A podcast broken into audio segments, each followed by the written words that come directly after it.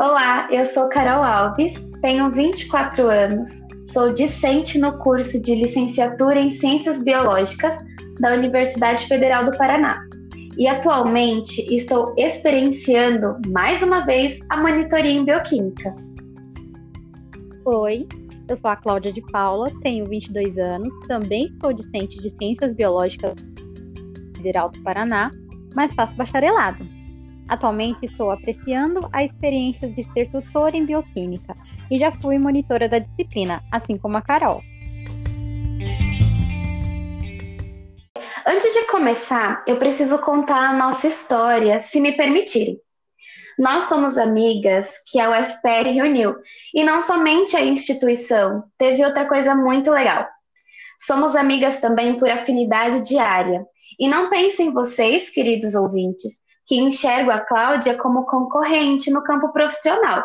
Muito pelo contrário, eu a enxergo como uma extensão de mim que também gosta de uma coisa que todos odeiam: bioquímica. É para ela que eu corro para dividir ideias, choros e lamentações. Quando a Cláudia entrou na faculdade, eu fui monitora dela de bioquímica. E se eu não me engano, a turma dela foi a minha primeira experiência como monitora. Amiga, definitivamente podemos dizer que a bioquímica nos uniu. Mas agora me conta aí, Clau, quero ouvir de você. Como que foi a sua relação com a disciplina quando você cursou? Ah, Carol, já disse tudo. O que a bioquímica uniu, nada mais separa. Amigas da universidade e irmãs da área profissional. A bioquímica foi uma ponte entre eu e a Carol, assim como foi a ponte entre eu e a Cláudia eh, Pessoa e a Cláudia Profissional. É, eu cursei a disciplina no primeiro semestre e de cara me vi fazendo uma coisa dentro da área. E tendo a Carol como minha monitora, foi o que me deu o start de ir e falar com a nossa querida professora de bioquímica, a Cri.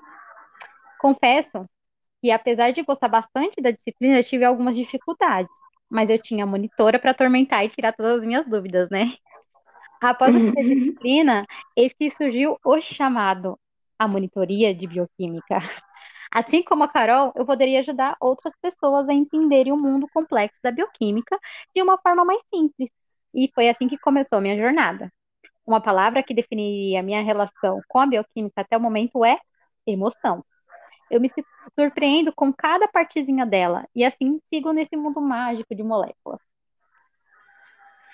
Eu também consigo me lembrar quando eu fiz essa disciplina. Para mim foi maravilhoso. A bioquímica é apaixonante. Antes mesmo de entrar na faculdade, quando eu realmente decidi o curso que queria, a minha maior expectativa era cursar bioquímica. E quando eu vi na grade que essa disciplina é ofertada logo no primeiro semestre, eu já fiquei empolgadíssima. Cara, a bioquímica fala exclusivamente de uma coisa que eu confesso ser fissurada: comida. Ela também fala de outros assuntos, por exemplo, a vida. E, e cá entre nós, eu amo viver. Claro que não podemos nos limitar somente a isso, não é mesmo, Cláudia? É claro, Carol. Ao estudar bioquímica, somos conduzidos para uma viagem tanto interna como externa. Basta olhar para uma árvore que você vai estar tá vendo bioquímica. Olhe para o seu cabelo, para os pelos, a saliva, que você também estará olhando a bioquímica em ação.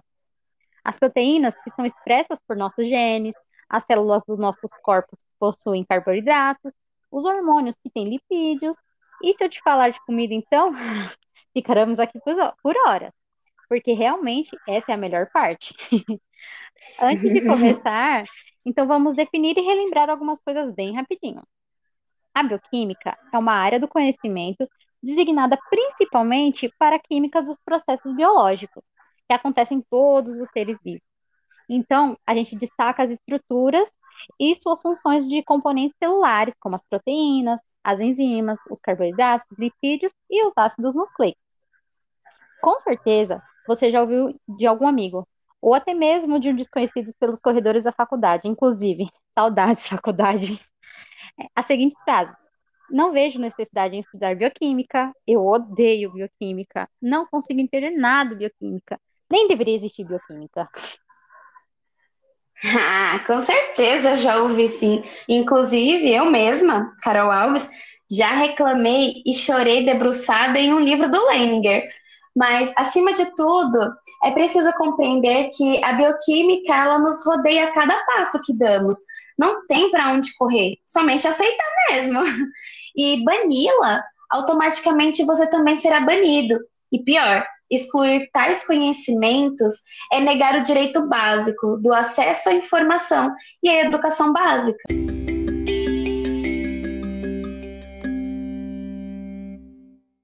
Para ajudar na compreensão disso tudo, bora utilizar a imaginação e categorizar as unidades em níveis. Você consegue imaginar uma célula? Isso mesmo, aquele modelo ovo frito, já pensou? Então, a célula e as suas organelas no todo seriam nível 4, o produto final. Agora, foca no núcleo da célula. O que tem dentro do, do núcleo? Isso mesmo, os cromossomos. E sendo assim, nos deparamos com o nível 3, que seriam os complexos supramoleculares. E o que tem dentro dos cromossomos? DNA. E aí está seu nível 2, as, as macromoléculas. Opa! Ora, ora, ora, minha cara Watson. São justamente as macromoléculas que são as estrelinhas, né? O foco quando a gente estuda bioquímica. Exatamente, mas ainda falta o nível 1, que são as unidades monoméricas. O DNA só é um DNA porque ele tem uma estrutura química que o sustenta e vai definir a sua forma. Você consegue lembrar a estrutura, Carol? É, claro que eu consigo, amiga. Essa é fácil. É carboidrato, mais fosfato, mais base nitrogenada. Acredito eu que fica mais fácil a percepção quando mudamos o foco para dentro. E assim é possível entender que todo e qualquer organismo vivo constrói as suas moléculas a partir do mesmo tipo de subunidade monoméricas, mas, amiga, não é de DNA que viemos falar hoje, e sim de carboidratos. Então, bora começar? Bora, Carol. Os carboidratos, eles estão nas coisas gostosas que amamos comer, como bolo, sorvete, balas, arroz e assim vai. Aí você, ouvinte, me pergunta, mas arroz é carboidrato? Sim, os carboidratos são os açúcares, ou, quimicamente falando, são os compostos orgânicos mais nitrogênio, fósforo e enxofre. Para quem não lembra o que é um composto orgânico, aqui vai uma revisão rapidinha. São aquelas moléculas compostas por carbono, hidrogênio e oxigênio. Tá, beleza. Carboidrato é um conjunto de um monte de átomos da tabela periódica, mas o que, que eles fazem em união? Qual a função deles? Você lembra, Carol? Lembro sim. Uni, é, unindo o composto orgânico com as demais moléculas, temos o que chamamos de chomps que é a abreviação de todos esses átomos. Quando unidos, formam o que podemos chamar de sacarídeos, que são os açúcares, ou seja, carboidratos. Aí a gente pode pensar, açúcar só tem função de adoçar, certo? Errado. Além de adoçar as nossas vidas, os carboidratos têm muitas funções, que são armazenar energia, formar estruturas dos ácidos nucleicos, fazem parte da estrutura da parede celular que são muito importantes para a ligação entre células e a partir de seus cônjuges.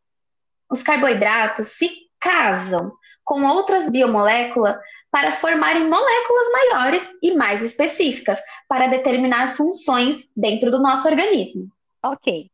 Mas quais organismos os carboidratos desempenham funções? Todos. Os organismos vivos, como as plantas, animais, a espécie humana e alguns micro-organismos, como os fungos e as bactérias, que precisam de carboidrato para se manterem vivos e desempenhar suas funções. Falando mais especificamente da espécie humana, podemos dizer que os carboidratos são importantes por dois fatores principais: os processos biológicos, como a formação do nosso DNA, a composição das células, dos órgãos, dos hormônios, e a alimentação. A gente não cansa de falar de comida por aqui, né? Verdade, Cláudia. E falando em alimentação, eu me lembrei de uma série chamada Cooked. E tem um episódio em especial, o episódio 3. Esse episódio em si, ele traz o elemento ar como temática. Possui cerca de 50 minutos e durante esse tempo são apresentadas muitas curiosidades, ciência e cultura sobre um carboidrato em específico. Esse episódio que estamos falando para vocês retrata sobre o pão, vilão para uns e sagrado para outros. O carboidrato que estamos falando é o amido. Ele é composto por glicose, que é um açúcar, e é importante para a alimentação, pois está, está presente nos vegetais que os seres vivos ingerem, como o arroz, o trigo e outras sementes. O trigo é o componente principal para a formação do pão, e sem ele não teríamos aquele pãozinho fresquinho, crocante e delicioso em nossas mesas. Amiga, eu vou te interromper lindamente para promover uma reflexão. Eu me recordo que o documentário começa com uma mãe marroquina amassando um pão e pedindo ao filho para levar ao padeiro comunitário. Enquanto prepara, ela conversa sobre a importância do alimento. E não é somente no Marrocos, mas também em outros países. Eles realmente compreendem o pão como alimento sagrado. Para essa parte do continente, o trigo é a gramínea mais importante que existe.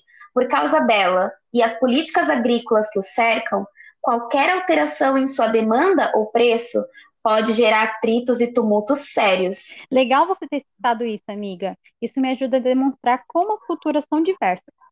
Diferente das populações do norte da África e do sul da Ásia, as Américas, né, é onde vivemos, cultivam a cultura do low carb, então, não só o pão, mas os outros alimentos que possuem carboidratos são temidos por muitas pessoas. Eles tratam os carbos, se vocês me permitem chamar assim, como os grandes vilões, e mal sabem que eles, e mal sabem eles o quanto eles são importantes para a nossa saúde e existência como espécie nesse mundo.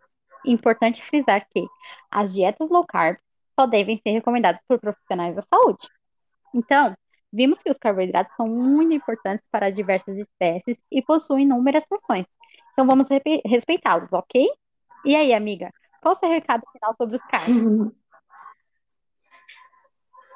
Amiga, depois dessas lindas falas, eu acredito que o recado final seja respeito. Uma vez que entendemos que eles são a base para a vida, odiá-lo ou discriminá-lo é a mais pura manifestação da ausência dos conhecimentos, tanto os empíricos quanto os científicos. E caso alguém termine esse episódio com fome, é, pode nos chamar para bater um rango que aceitamos, tá? Isso mesmo, assim que a pandemia acabar.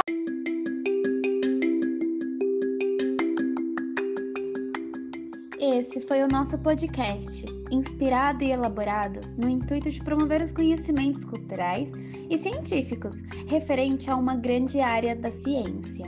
Produzido para fins pedagógicos e, claro, em nome da amizade também. Obrigada!